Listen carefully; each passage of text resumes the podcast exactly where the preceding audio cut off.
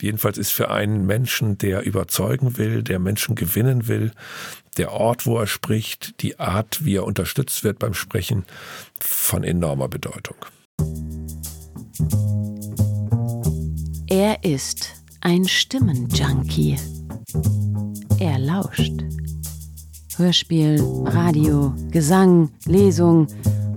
Es menschelt gehörig in seinem Podcast Fette Stimmen, bei dem der Mensch hinter der Stimme und die Stimme hinter dem Menschen zu Wort kommen.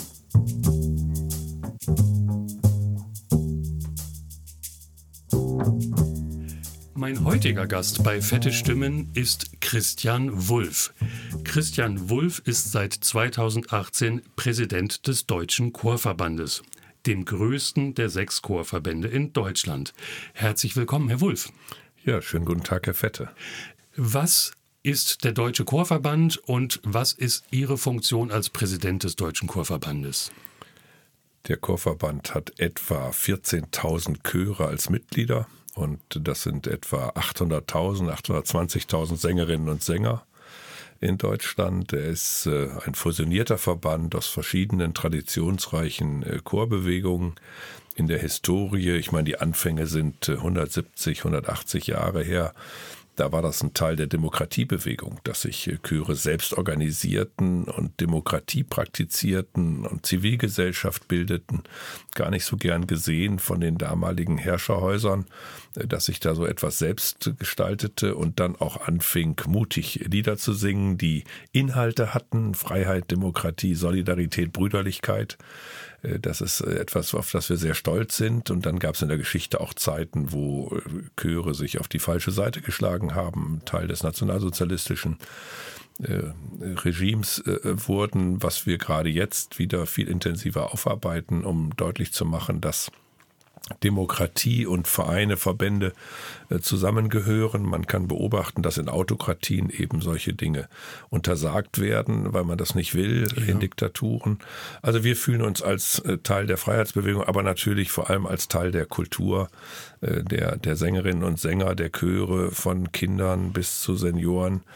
Äh, und ähm, das, das macht unheimlich Spaß. Ich selbst bin Präsident geworden als Seiteneinsteiger. Mhm. Äh, Henning Scherf war der Präsident, der frühere Bremer Bürgermeister, ja, der ja berühmt ist, dass er Menschen immer sehr umarmt hat und sehr herzlich auf Menschen zugegangen ist. Das kann ich bestätigen, ja. Und der hat mich gefragt und dem kann man eigentlich nichts abschlagen. Mhm. Aber das war nicht der alleinige Grund, das zu übernehmen, sondern ich, ich habe einfach festgestellt, dass das auch mein Thema ist, den Zusammenhalt der Gesellschaft zu fördern zwischen mhm. verschiedenen sozialen Gruppen, verschiedenen Generationen, zwischen Menschen, die hier schon lange leben und Menschen, die erst zu uns gekommen sind. Also das Thema Zusammenhalt ist ein Thema, dem ich mich als Altbundespräsident auch widme. Ja. Bei der Deutschlandstiftung Integration, mhm. in anderen Bereichen, bei der Deutschen Islam, beim Islamkolleg, ja. wo ich Vorsitzender bin. Und da passt der Chorverband unglaublich gut herein. Er ist ja niedrigschwellig, jeder bringt seine Stimme mit, jeder hat mhm. damit sein Instrument dabei. Man kann etwas Gemeinsames machen von verschiedenen. Naja, und dann hat mich natürlich noch was gereizt, dass äh, letztlich äh, Lobbyismus, also sich als Präsident des Deutschen Chorverbandes für diese Sache ins Zeug zu werfen, auch bedeutet, äh, dem, dem Thema mehr Aufmerksamkeit zu verschaffen. Mhm. Ich leide immer darunter, dass ich als Fußballfan sehe, wie gut der Fußball das gemacht hat, für sich auch Sponsoren zu gewinnen, ja. private Unternehmen, Unterstützer, öffentliche Aufmerksamkeit, Sendezeiten. Und wenn ich sehe, dass die deutschen Chöre und die deutschen Orchester 14 Millionen Menschen von unseren 82 ja. Millionen Millionen binden, dann ist eigentlich der, der Musikbereich nach Fußball der genauso wichtige mhm. Bereich, hat aber weniger Aufmerksamkeit. Warum sollte ich denn mit meinem Chor äh, Mitglied im Deutschen Chorverband werden? Was ist die, die Stärke? Wo kann man da gemeinsam etwas erreichen? Das ist eine Mischung aus ganz handfesten Vorteilen, die man als Chor haben sollte, nach meiner Überzeugung auch braucht. Äh, GEMA-Gebühren, Versicherungsfragen, Unterstützung bei Bürokratie, Transparenzregister, äh, Kassenprüfung, äh, Schatzmeisterfragen, rechtlichen Fragen. Da ist ja doch viel Bürokratie in Deutschland für Chöre, für Vereine, für Verbände. Und da ist natürlich der Chorverband eine Rückversicherung, weswegen eigentlich jeder Chormitglied sein muss aus meiner Sicht. Mhm. Es gibt aber auch etwas weniger Eigensüchtiges, sondern mehr für die gesamte Chorbewegung. Man braucht Begegnung, Austausch, Informationen. Wir bringen die einzige deutsche Chorzeitung heraus, die Chorzeit. Ja, wir machen Veranstaltungen für Chorleiter als Netzwerk des Deutschen Chor- und Ensemble-Leitungsverbandes. Äh, wir machen das große Deutsche Chorfest alle paar mhm. Jahre. Wir machen die Förderung von Singen im Kindergarten mit Caruso. Äh, also das alles, einschließlich unseres Deutschen Chorzentrums in Berlin, geht nur, weil viele Chöre bei uns Mitglied sind und alle Chöre, die nicht Mitglied sind, die sagen damit eigentlich, äh, sowas braucht's alles nicht. Wir mhm. machen vor Ort unsere Sache und das reicht. Und das reicht nach meiner Überzeugung keineswegs, denn wir brauchen Nachwuchsgewinnung, wir brauchen Aufmerksamkeit, wir brauchen Unterstützung der Politik, äh, ja. finanzielle für Projekte, aber auch institutionelle Förderung. Äh, beispielsweise haben wir in der nächsten Zeit ein Gespräch mit der Kultusministerkonferenzpräsidentin mhm. und dort werden wir werben, dass in Kindergärten gesungen wird, dass es keine Schule ohne Schulchor gibt. Wer das alles für überflüssig mhm. hält, der muss sich damit nicht äh, abgeben. Aber ich werbe dafür, dass Chöre sagen, wo sind wir eigentlich Mitglied und mhm. sind wir eigentlich im Deutschen Chorverband und dann, äh, dass sie sich schnell an uns wenden und entsprechend äh, aktiv werden. Also gerade das Singen in Kindergärten liegt mir als Familienvater natürlich auch sehr am Herzen. Äh, wenn ich sehe, wie meine drei Söhne durch die Kindergärten gegangen sind, ohne überhaupt mal gemeinsam gesungen zu haben, äh, Erzieherinnen und Erzieher haben das ja gar nicht mehr als Teil ihrer Ausbildung. Und äh, sich da zu engagieren ist äh, enorm wichtig. Wissen wir doch, wie viel soziale Kompetenzen das Chorsingen auch fördert. Lassen wir uns mal ganz kurz auf das Thema Begegnung eingehen, denn ähm, das, was der Deutsche Chorverband ähm, alles organisiert, also Sie haben das Deutsche Chorfest schon angesprochen, das wechselt, meine ich, alle vier Jahre ja sogar den Standort und findet immer in unterschiedlichen Regionen statt. Genau, wir waren in diesem Jahr in Leipzig. Das war ein, ein wunderbares Fest mit 15.000 äh, Sängerinnen und Sängern, 100.000 Besuchern in all den Konzerten, in den Kirchen, in den Konzertsälen, im Gewandhaus. Äh, es, es war eine unglaubliche äh, Veranstaltung von Kinder- und Jugendchören bis zu Männerchören und Shanty-Chören und, und was die ganze Vielfalt auch, mhm. auch bringt der deutschen Chorlandschaft. Da ist die ganze Stadt Leipzig infiziert worden, haben ganz viele mitgemacht. Erstmals haben auch die öffentlich-rechtlichen Rundfunk- und Fernsehanstalten mehr Aufmerksamkeit geschenkt. Ja. Es gab eine ganz tolle Dokumentation im MDR, ARD über die Vorbereitung mehrerer verschiedener Chöre auf dieses deutsche Chorfest, ja. zum Beispiel des Rundfunkchors Werningerode in Sachsen-Anhalt. Mhm. Ein fantastischer Chor mit fantastischem Spirit. Und die haben so viel Sympathie erzeugt äh, für, für Chormusik, dass bestimmt manche gesagt haben, also Mensch, ich melde mich auch bei einem Chor in der Nachbarschaft mhm. an. Wir haben jetzt ja das Jahr der Chöre 2022 und da kann man auf einer interaktiven Landkarte sehen, welche Chöre es im eigenen Umfeld gibt. Also ja. man kann da drauf gehen und dann sehen, aha, bei mir in der Nachbarschaft ist ein Chor, da kann ich mal hingehen, ja. da kann ich mal versuchen mitzusingen. Und dann trifft man ja auch, wenn man umgezogen ist in der mobilen Gesellschaft, Freunde äh, aus der Nachbarschaft. Also das, das Chorfest Leipzig war eine unheimliche Inspiration und das nächste wird 2025 in Nürnberg sein. Mhm. Und da werden wir dann nochmal äh, die ganze Stadt rocken. Und äh, ich glaube, äh, Nürnberg 2025, da gibt es jetzt schon Leute, die, die vor Vorfreude fast platzen. Ja, zumal das Frankenland ja ähm, vor Sängern nur so äh, strotzt. Also das ist ja, da hat ja eine sehr reiche langjährige Tradition des Chorsingens. Ja, da gab es das große Deutsche Sängermuseum, was im Zweiten Weltkrieg zerstört wurde. Dort war das erste Deutsche Sängerfest, 1866, glaube ich. Nun ähm, ist, glaube ich, wie Sie sagen, dass, dass erstmals die öffentlich-rechtlichen äh, dieses Sängerfest, das äh, Deutsche Chorfest begleitet haben. Das kann ich mir vorstellen, dass das ein ganz dickes Brett ist, an dem man erstmal bohren muss, bis man überhaupt wahrgenommen wird, obwohl man doch so viele singende Menschen vertritt dass, dass also der öffentlich-rechtliche Rundfunk erst nach der, ich glaube, es ist das vierte deutsche Chorfest gewesen oder sogar das fünfte, ähm, dann erst anspricht und sagt, wir begleiten im Vorfeld mal Teilnehmende. Das ist äh, tatsächlich interessant, dass das so lange dauert. Ja, es gibt dort Erkenntnisse äh, bei den Intendanten, äh, sozusagen die großen Mehrheiten nicht ganz aus dem Auge mhm. zu verlieren und es singen und, äh, und, und musizieren in Orchestern 14 äh, Millionen Menschen, ja. die auch jetzt durch einen gemeinsamen Dachverband vertreten werden, den mhm. Bundesmusikverband Chor ja. und Orchester, der auch der Ansprechpartner für die Bundesregierung und für die Bundesländer jetzt ist.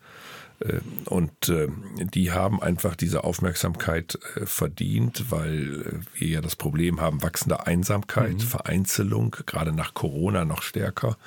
Und wenn in Dörfern die, die Filialen von Banken zumachen und wenn in Dörfern manche Arztpraxen schließen, Richtig. dann kann man fast sagen, ein Chor ist immer noch da. Und für mhm. manche, die älter werden, ist der Chor der Ort der Begegnung, wo sie einmal die Woche hingehen zum Singen und dann vielleicht noch ein zweites Mal zum geselligen Zusammensein. Ja. Und es ist für mich nicht verwunderlich, dass es eine amerikanische Studie gibt, dass Frauen, die Jahrzehnte in einem Chor singen, mhm. zehn Jahre länger leben würden als Frauen, die nicht singen. Ach. Das ist eine faszinierende wissenschaftliche ja. Untersuchung, die nicht nur auf das Singen abzielt, dass man dort die Atmung mhm. trainiert und ähnliches, sondern die auch wohl Lebensfreude, Geselligkeit, Gemeinsamkeit, etwas ja. Gemeinsames zu machen untersucht.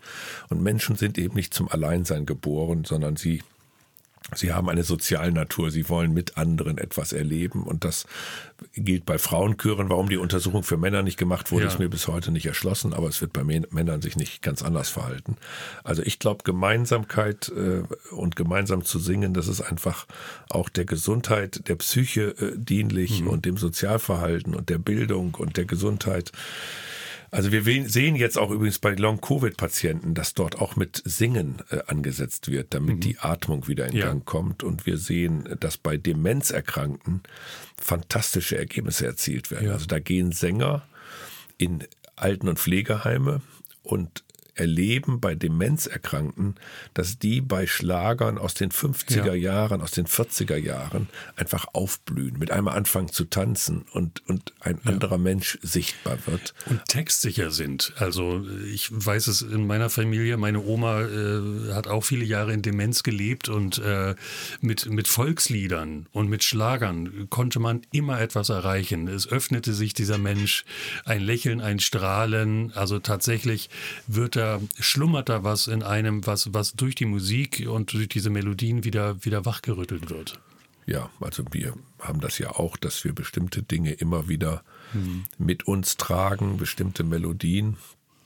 Bei mir sind es auch äh, äh, äh Chorele, wäre jetzt ein bisschen zu weit gesprungen, mhm. Äh, also Fanmusik von Borussia Dortmund und VfL Osnabrück oder so, ja. oder Hannover 96 das kommt einem manchmal mit einem Mal äh, in, in, Gedanken. Und ich kann mir schon vorstellen, dass wenn ich mal äh, 90 werden sollte und dement würde, ja. dass ich dann in dem alten Pflegeheim nicht garantieren kann, dass ich mit einmal die Hymne von Hannover 96 singe. Wenn dann aber ja. andere da sind, weil es in der Region Hannover ist, ja. werde ich da wahrscheinlich viel, viele Mitsinger finden.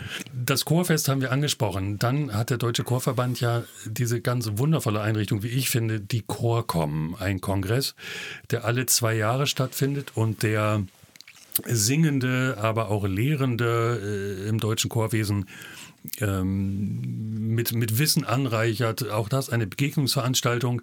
Und ich als Hannoveraner kann sagen, dass ich mich sehr freue, dass diese Chorkom äh, in Hannover stattfindet. Äh, Hannover ist ja Chorstadt mit ganz viel Chören. Man muss dieses Kompliment äh, an Hannover als Landeshauptstadt von Niedersachsen aussprechen. Es ist ja eben die UNESCO City of Music und die Hannoveranerinnen und Hannoveraner wissen ganz genau, äh, dass das wesentlich auch der Tatsache zu verdanken ist, dass es hier so viele Spitzenchöre gibt und dass Hannover eine Chorstadt ist und das auch lebt. Von daher passt die Chorkom als qualifizierteste Veranstaltung des Deutschen Chorverbandes eben gerade gut nach Hannover und wird hier auch von Niedersachsen und Hannover äh, gut unterstützt. Für mich ist bei der Chorkom zweierlei wichtig. Einerseits, Chöre müssen immer wieder innovativ sein, immer wieder ein neues Liedgut erschließen, neue Aufführungstechniken, auch äh, wie man Chöre präsentiert, wie sie das Publikum einbeziehen. Äh, das ist, äh, geht einfach um äh, den Satz, wer nicht mit der Zeit geht, geht mit der Zeit. Und äh, ja. auch Chöre müssen mit der Zeit gehen, mhm. müssen sehen, dass heute die Leute nicht mehr sich stundenlang konzentrieren, sondern eher auf TikTok-Format. ja dass sie eher mal eine kurze Inspiration erleben wollen, mal ein Medley oder eine mhm. Zusammenstellung, was Neuzeitliches, was Altes in neuer Form dargebracht. Also es geht da um Innovation und das andere, was mir wichtig ist, es geht dort um Internationalisierung. Mhm. Wir sehen, dass mit einem Mal ein Australier mit einem Shanty weltweit Erfolg hat. Ich wurde auf die Chöre äh, aufmerksam bei meinen Besuchen als junger Politiker in Estland, in Lettland, in Litauen, äh, wo Kinder schon deshalb etwa 100, 150 Volkslieder auswendig lernen, damit sie ihre eigene Sprache gegenüber den Russen bewahrt haben. Ja, da ging es um den Erhalt der eigenen Sprache ja. und das hat man auch über Liedgut gemacht. Und wenn man dann die Kinderchöre erlebt, dass sie beliebig, fröhlich, freundlich ein drittes, ein viertes, ein fünftes Kinderlied singen und dann auch uns sagten und singt ihr auch mal was. Und wir dann ein bisschen schwerfälliger waren als deutsche Jugendliche, dann bleibt das ewig in Erinnerung und äh, Sowas wird bei der Chor kommen, weil wir dort auch äh, Chorleiter, Dirigenten anderer Länder einladen. Ja. Unheimlich äh, inspirierend, dieses äh, verschiedene Kulturen als Bereicherung zu betrachten, zu erleben. Also das ist eine fantastische Veranstaltung für Chorleitende, die einfach nicht stehen bleiben wollen. Es ist eine tolle Netzwerkveranstaltung. Also mit wie viel Literatur anderer Nationen man in Kontakt kommt, das ist wirklich ganz wunderbar. Und gerade das Baltikum, äh, wenn Sie das ansprechen, mit den Sängerfesten, die dort alle fünf Jahre stattfinden, ähm, das ist schon sehr eindrucksvoll, auch mal dorthin zu reisen, zu gucken, was da im Lande tatsächlich auch jetzt noch passiert. Wenn 20.000 Menschen in einer Konzertmuschel stehen und, und äh, die Hymnen äh, des Landes singen, das ist schon, also es fasst einen emotional sehr an. Ja, wenn man 1,7 Millionen Einwohner hat und 100.000 am Chorfest teilnehmen, dann ist das schon eine Relation, ja. dass es bei uns dann eben eben Millionen wären. Äh, und das kann für uns auch Vorbild sein. Äh, auf der anderen Seite muss man bei allem Berauschen eben doch ein paar kritische Bemerkungen uns Deutschen äh, machen, ob wir das Musikland bleiben, was wir ja sind, mhm. weltweit anerkannt. Das wird sich die nächsten zehn Jahre entscheiden. Corona hat schwere Einschnitte. Ja. Also es gibt zwei, drei Schülerjahrgänge, die nicht in Schulchöre aufgenommen wurden. Es gibt Rückschläge für viele Chöre, Mitgliederverluste. Manche Chöre haben sich abgemeldet. Äh, die Verlage haben es nicht einfach. Wir haben ja viele äh, Musikverlage. Ja. Also ich sehe, dass wir Einschläge haben und dass die Politik begreifen muss, dass sie den Chören unter die Arme greifen mhm. muss. Denn die Chöre sind der Nachwuchs auch für den Spitzenbereich, für die Spitzenmusik, sind auch der Nachwuchs für die Zuschauer und Zuhörer in den Konzertsälen. Ja. Also das gehört alles miteinander zusammen und ich habe nicht den Eindruck, dass auf der politischen Ebene Bund, Länder, Kommunen dies ausreichend im Fokus ist und mhm. biete mich da auch jedem an und jeder an, ein bisschen äh, Nachhilfe zu leisten. Das soll jetzt nicht arrogant klingen, aber ich habe halt einen tiefen Einblick bekommen. Ja. Und ich habe vor allem erlebt, wie viele mit enormem Herzblut und Engagement in diesem Kulturbereich tätig sind, ohne dafür angemessen äh, entlohnt zu werden, dass es hier viele prekäre Arbeitsverhältnisse gibt. Und äh, habe in der Corona-Zeit erlebt, dass viele sagten, ich lebe doch mit meinen drei Chören und einer halben Stelle und all dem und ernähre meine Familie und Racker. Aber in der Pandemie haben die auch gemerkt, äh, dass sie niemandem je zur Last gefallen sind, dass dann aber auch erst niemand da war, der ihnen zu helfen bereit war. Ja. Und das hat äh, manchen auch zu ganz neuen Erkenntnissen gebracht und da ist Handlungsbedarf äh, erforderlich. Wir können nicht nur 100 Milliarden da und 200 Milliarden da und für die Kultur haben wir vielleicht ein paar Brosamen. Kultur ja. ist auch äh, wirklich systemrelevant. Und die Systemrelevanz der Kultur in schwierigen Zeiten, auf die wir zulaufen, für den sozialen Zusammenhalt, ja. das ist ein Thema, das der stärkeren Beachtung bedarf. Ja, gerade die letzten zwei Jahre haben ja doch sehr deutlich gemacht, dass die Kultur zwar gerne mitgenommen wird, aber nicht wirklich unterstützenswert galt, wenn ich daran denke, dass Konzertsäle etc. als letztes wieder geöffnet wurden, wo andere schon wieder durften. Ja, es gab in Hessen zum Beispiel einen Corona-Erlass, da stand der Satz drin, also dass Chöre wieder proben können, dafür gibt es keinerlei öffentlichen Bedarf. Und da haben wir dann mal gesagt, so ja. jetzt mal äh, halblang, jetzt zeigen wir mal, was wir auf die Beine stellen. Und dann hat da das Faxgerät, äh, weil sowas hatten die auch noch, äh, das haben wir erstmal ausgeschaltet, die ganze Computeranlage, in dem da so viel Protestmails kamen, dass die also erstmal ein paar Tage damit zu tun hatten, das noch alles in ihren Postfächern zu sortieren. Also irgendwo da mal zu zeigen, also liebe Leute, in meinem deutschen Chorverband mit über 800.000 Mitgliedern sind mehr als in allen Ampelparteien zusammen. Also irgendwann auch mal zu sagen, so jetzt zeigen wir mal, wie die Relationen sind. Das war mir dann auch ein Herzensanliegen und der Erlass wurde zurückgenommen und seitdem wird in Hessen keiner mehr auf die Idee kommen, in den entsprechenden Ministerien, äh, sich mit den Chören anzulegen. Also äh, leg dich nicht mit Chören an, wäre für mich so eine Botschaft, äh, so ähnlich wie es das ja gibt, zu Recht, leg dich nicht mit freiwilligen Feuerwehren an. Also wer die freiwillige Feuerwehr bei sich im Dorf nicht unterstützt, ja. der, der sollte sich was anderes als Politik überlegen. Und äh, so soll es eben auch mit den Chören sein. Also wer die Chöre ja. auf seiner Seite hat, der kann damit beispielsweise jetzt Ukrainerinnen und Ukrainer ja, integrieren, der kann Flüchtlinge integrieren. Äh, wir haben ja Integrationschöre. Mhm die leiden inzwischen daran, dass meistens die Flüchtlinge alle Arbeit gefunden haben und nicht mehr immer zu den Konzerten kommen können, ja. was ja ganz erfreulich eigentlich ist. Aber Integrationschöre sind für alle, die da mitmachen, eine wundervolle Erfahrung. Da kommt dann mal ein arabisches Lied, da kommt mal ein türkisches Lied, da äh, kommen afghanische Lieder und äh, man, man profitiert, man lernt, ja. man lernt dazu und sieht, wie reichhaltig diese Welt ist und wie armselig sie wäre, wenn alle so wie wir wären. Ähm, was sind so Ihre Ziele dann für die nächsten äh, drei Jahre? Ich bin ja eher äh, Marathon, äh, Marathonläufer und äh, habe nicht gleich nach dem ersten Anlauf äh, aufgegeben, ja. sondern mehrere Anläufe gemacht und dann auch, äh, länger gemacht. Und äh, manches hätte ich auch gerne länger gemacht, als ich es machen konnte. Und für mich war eigentlich klar, wenn man vier Jahre Präsident des Deutschen Chorverbandes äh, macht, dann, dann lernt man diese vier Jahre, dann guckt man sich alles aufmerksam an. Und das Entscheidende zu den nächsten vier Jahren, äh, dann ist der Hauptaspekt für die nächsten vier Jahre jetzt eine eigene Handschrift zu zeigen. Also die letzten vier Jahre war die Chorcom für mich eine neue Erfahrung, das Chorfest ja. in Leipzig. Und da kann ich nur sagen, das Chorfest in Nürnberg wird dann auch eben ein bisschen mhm. mehr meine Handschrift, äh, was, was junge Leute, Jugendchöre, Popchöre, A Cappella-Chöre anbelangt, was, was interaktive, interkulturelle Projekte anbelangt, auch noch ein paar Chöre aus dem Ausland auftreten zu lassen, die Politik noch stärker einzubinden, ja. Ähm, die Bundesregierung Herr Stein Steinmeier hat schon seine Schirmherrschaft für Nürnberg jetzt zugesagt als Bundespräsident. Ah, also um deutlich, deutlich zu machen, welche welche große Leistung die Kultur bringt und was sie der Politik, die Gutes im Schilde führt, äh, einfach abnimmt und dessen, der, deshalb Unterstützung äh, bedarf.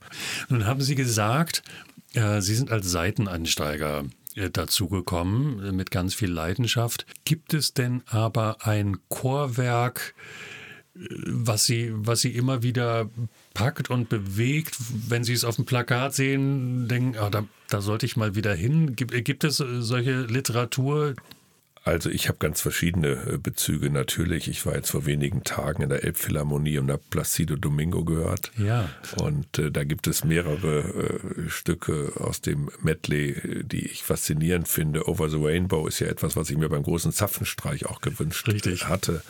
Also Tenöre, Jonas Kaufmann finde mhm. ich großartig. Ich finde aber auch äh, neue deutsche Musik, äh, Glüsow, mhm. äh, Grönemeyer. Mhm. Ich selber habe eine Geschichte mit Udo Lindenberg, der mal ein Musical geschrieben hat, so über einen Koffer. Und äh, das hörte ich zu Hause. Und meine mhm. kleine Tochter hörte das auch und fragte dann, worum geht's da? Und ich erzählte ihr den Inhalt dieses Musicals, dass jemand äh, Koffer in New York geerbt hat und äh, dann nach New York fuhr und diese Koffer auf das Schiff geladen hat, auf dem Schiff dann geöffnet hat. Und dann kamen da Grete Weiser, Holländer und, ja. und äh, 20er Jahre Musik. Und äh, konnte meiner Tochter, die war zehn etwa, konnte ich ihr erklären, was es bedeutet, wenn man Menschen aus dem Land vertreibt und äh, die emigrieren müssen und sie verfeucht werden, was da an Kultur, an ja. Liedgut verloren geht. Und die wurde unglaublich dadurch angesprochen, bewegt. Und immer wenn wir diese Lieder hören, dann, dann, dann hat das eine große Bewandtnis für uns auch im Intergenerationenverhältnis. Und Udo Lindenberg ist einer der ganz großen Künstler, der unglaublich viel deutsche Einheit, deutsche ja. Teilung, äh, Polen. Äh, also ich, ich verehre Udo Lindenberg und ich glaube, er ist einer der meist unterschätztesten Künstler. Aber jetzt ist er ja endlich Ehrenbürger von Hamburg und hat eine wirklich würdige Ehrung erfahren. Ja. Äh, solche Musik äh, von, von Grönemeyer Mensch oder mhm. Äh, zusammen von äh, Clouseau, das, das ja. spricht mich sehr an. Bachchöre, Oratorien natürlich. Ähm, aber wenn ich bei meinem 60. Geburtstag den Juventus Jugendchor aus Celle oder bei meiner Ehrenbürgerschaft in Osnabrück äh, den Chor der Hochschule Osnabrück äh, erlebt habe, dann, dann ist es einfach toll. Dann, mhm. dann ist es einfach zu sehen, wie mit welcher Freude die gemeinsam ganz verschiedene Jugendliche dort ganz Hochwertiges äh, präsentieren. Äh, dann ist es auch nicht immer nur der, der Text. Natürlich, Gedanken sind frei. Äh, die Gedanken ja. sind frei ist etwas, was einen politischen Menschen äh, bewegt. Und das war bei beiden Anlässen dann mhm. auch Teil des Chorkonzertes. Ja. ja, wunderbar. Da frage ich mich, wie Menschen ohne Musik überhaupt klarkommen können also ich höre raus, Sie, Sie hören querbeet, also Sie konsumieren ja. querbeet über viele Epochen, viele, viele ähm, Musikstile. Auch Sie sind ein Mensch, der sich äh, sozusagen durch Musik emotional berühren lässt. Und ich glaube, das kann man für die, für die komplette Gesellschaft sagen. Wen Musik nicht rührt, also irgendwas passt da nicht, beziehungsweise ich würde fast sagen, jeder lässt sich durch bestimmte Musikformen berühren. Ja, und ich erlebe natürlich jetzt vieles äh, aus dieser Position des äh, Präsidenten des Chorverbandes, was man allen anderen nur wünschen könnte, wenn sie unsere Projekte in Kindergärten, in Kindertagesstätten sehen, dann sehen sie mit einmal das Aufleuchten von Kindern, die fremdes Liedgut anderer Länder, ihr eigenes aus ihrer Familie mit in den Kindergarten bringen und dann einen Vorteil den anderen gegenüber haben und die anderen spüren, Mensch, das ist ja toll, was die hier als kurdisches Lied, als türkisches Lied ja. äh, mit einbringen und dann diese Freude von Kindern, denen es völlig egal ist, wie jemand aussieht, wo er herkommt, äh, was er glaubt, was er denkt, sondern einfach gemeinsam Kinder zu sein, fröhlich zu sein, gemeinsam äh, zu singen das wünscht man sich dann für die gesamte Gesellschaft und fragt sich, wie können Erwachsene daran mitwirken, dass so etwas verloren geht an kindlicher Freude. Und, und diese Projekte mit unserem äh, Kinderliederbuch Caruso, mhm. wo dann eben japanische, chinesische Kinderlieder ja. drin sind mit Lautschrift, man kann sie gemeinsam singen und dann zu erleben, wie der Einzelne mit einem Mal aus der Minderheit in eine besondere Position kommt, ja, das, das ist die Inspiration, warum ich äh, unglaublich gerne Präsident des Chorverbandes bin und warum ich es bleiben möchte, äh, dass man hier so vieles auf der Positivseite sieht. Wurde denn bei Ihnen, als Sie Kind waren, gesungen? Wurde da musiziert? Ich gehöre tatsächlich zu dieser geschädigten Generation, mhm. äh, denn ich bin ja 1959 geboren. Und als ich im Kindergarten war, als ich in der Grundschule war, äh, da wurde nicht gesungen. Und da gab es sogar dann infolge der 68er die Debatte von Adorno und anderer Richtig. Philosophen, die gesagt haben, also angesichts der Verbrechen der Deutschen in der Geschichte und des Missbrauchs von Liedgütern äh, in der Geschichte, darf in Deutschland nicht mehr unbefangen gesungen werden. Und Volkslieder und sowas, was man dann ja an sich in dem Alter erstmal singt, ja. das wurde alles äh, kritisiert und äh, problematisiert, zum Teil zu Recht, zum Teil zu Unrecht. Und äh, bin deswegen nicht singend groß geworden und mhm. habe dann auch einen gewissen Nachteil, dass Singen dann auch eine gewisse Regelmäßigkeit erfordert. Und wenn man politisch aktiv ist, dann hat man alles nur keine freien Zeiten ja. mehr, um regelmäßig etwas anderes zu machen. Und ich habe eine kleine äh, genetische, ich glaube, es ist tatsächlich genetisch begründet, äh, benachteiligte äh, Stimme. Meine Stimmbänder liegen sehr tief. Ich mhm. müsste also besonders viel üben. Opernsängertraining äh, machen. Und ich habe auch noch eine etwas schräg sitzende Nasenscheidewand. Ja. Die kann man operieren lassen. Das ist aber mit sehr viel Mühsal verbunden und da ist der Erfolg nicht garantiert. Und ich finde es jetzt nicht so hinderlich beim Sprechen. Mhm. Äh, aber äh, meine Stimme wird halt erkannt. Ich bin mal durch München gegangen und dann sagte eine Frau vor mir gehend, ich glaube, hinter uns geht der Wulf. Und das hat ja. sie nur von der Stimme her gedeutet. Und ich glaube, viele werden sagen, ja, diese nasale Stimme aber jetzt beim Chorverband darf ich gelegentlich mitsingen. Ja. Besonders gerne singe ich in deutsch-türkischen Chören, weil die einen äh, Rhythmus haben, der mir sehr liegt. Äh, und mhm. ja, da mitzusingen, ja. das schafft einfach Freude. Und ich muss aus meiner politischen Zeit sagen, die, die Stimme ist auch die Seele des Menschen. Mhm. Ich habe das oft äh, bedauert, wenn ich das Gefühl hatte, wir vergeigen, wir verlieren, dann war meine Stimme auch nicht so kraftvoll. Und wenn mhm. ich das Gefühl hatte, das Ding läuft, wir gewinnen das, ja. dann war die Stimme mit einmal viel äh, harmonischer und unproblematischer. Und dann in schwierigen Phasen des Lebens, bei einer Pressekonferenz, wo man schwierige Dinge ja. zu vertreten hat, sich vorher zu sagen, Chaka, mhm. jetzt aber die Stimme nochmal, ja. da ist das gar nicht so einfach, weil die Stimme ist schon der Ausdruck der Seele Richtig. des Menschen. Und es, das spüre ich, das ja. spüre ich. Ja, deswegen, es gibt ja in der deutschen Sprache und sicherlich auch in anderen Sprachen ganz viele Redewendungen. Es hat mir die Sprache verschlagen zum Beispiel. Ja. Das ist ja genau dann in diesen Situationen, wenn man einen gewissen Druck hat. Absolut. Und es, ist, es spiegelt sozusagen wieder, wie es einem geht. Ich möchte das gar nicht als Handicap hingestellt wissen, wenn sie über ihre Stimme sprechen. Denn in der Tat ist es doch ein ganz tolles Merkmal, wenn man auf der Straße nur anhand der Stimme erkannt wird. Das ist ein Charakteristikum eines Menschen. Ich finde das toll, wenn Sie sagen, sie, sie, sie können da nicht gut singen und die Stimme spricht dich so an.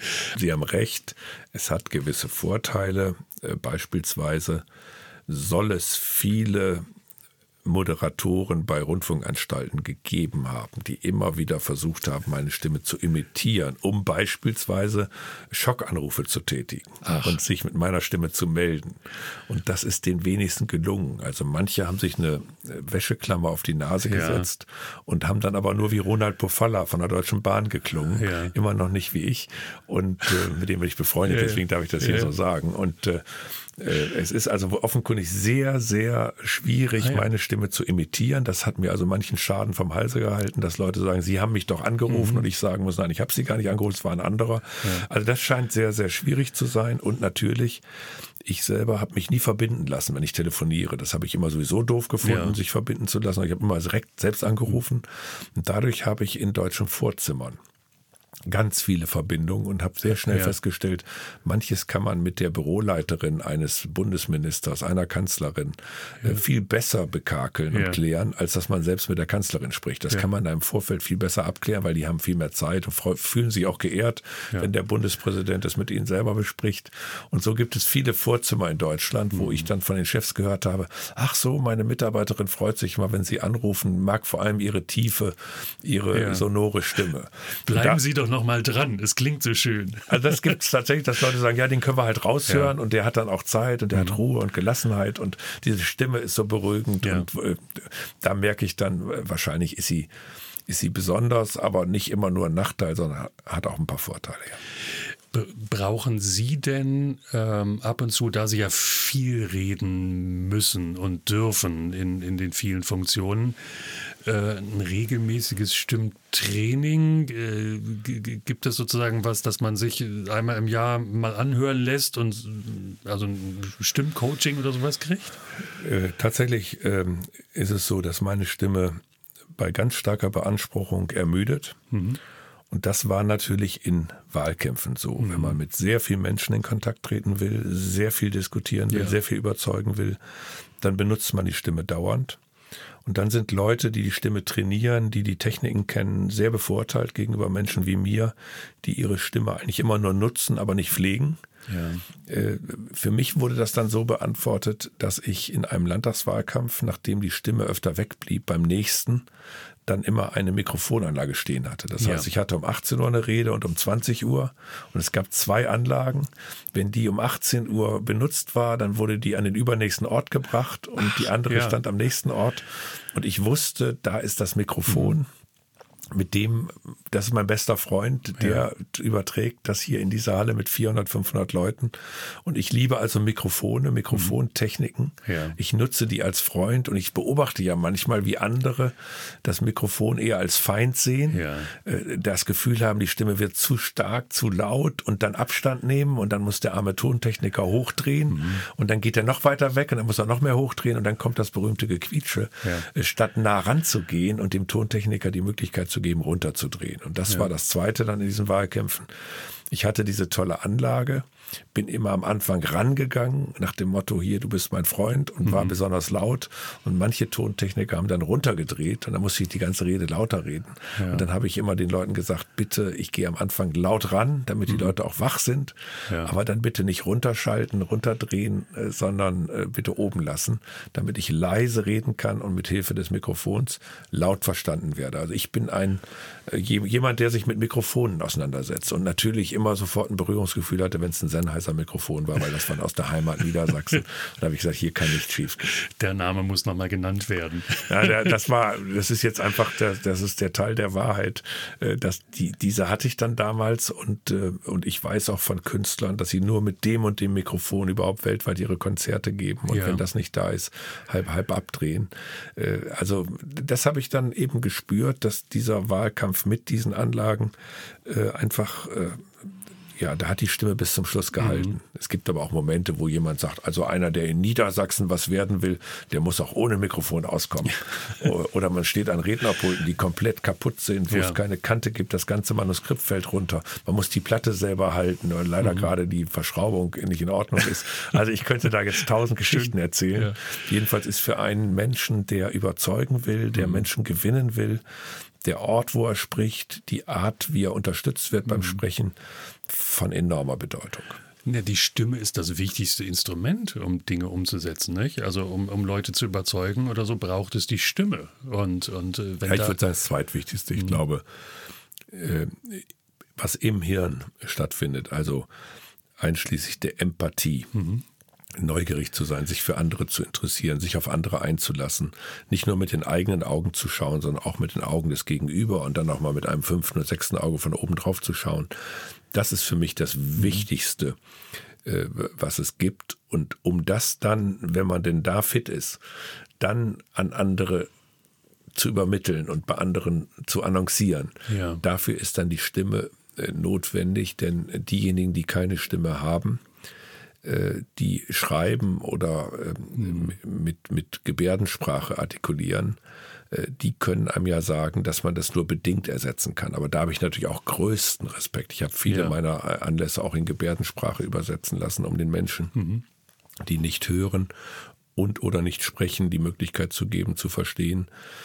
Aber die Stimme ist schon ein Instrument mit Phonetik, mit Betonung, mit laut und leise extrem viel zu tun. Also wenn man Kindern etwas, was einem wirklich ernst ist, sagt, dann sage ich be beispielsweise beide Vornamen meiner Kinder.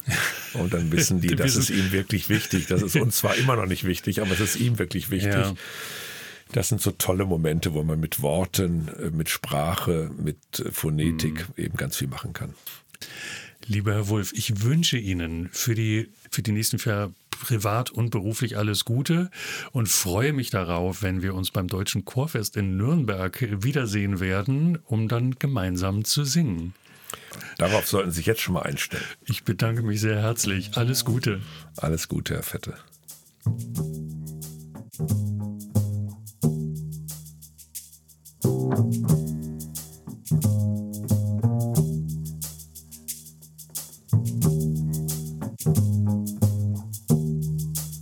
Das war Fette Stimmen. Wenn euch diese Folge gefallen hat, dann lasst gerne eine freundliche Bewertung da und gebt dem Podcast eure Stimme, indem ihr ihn weiterempfehlt. Fette Stimmen gibt es übrigens auch bei Instagram und Facebook. Alles verlinkt in den Show Notes. Bis zum nächsten Mal bei Fette Stimmen.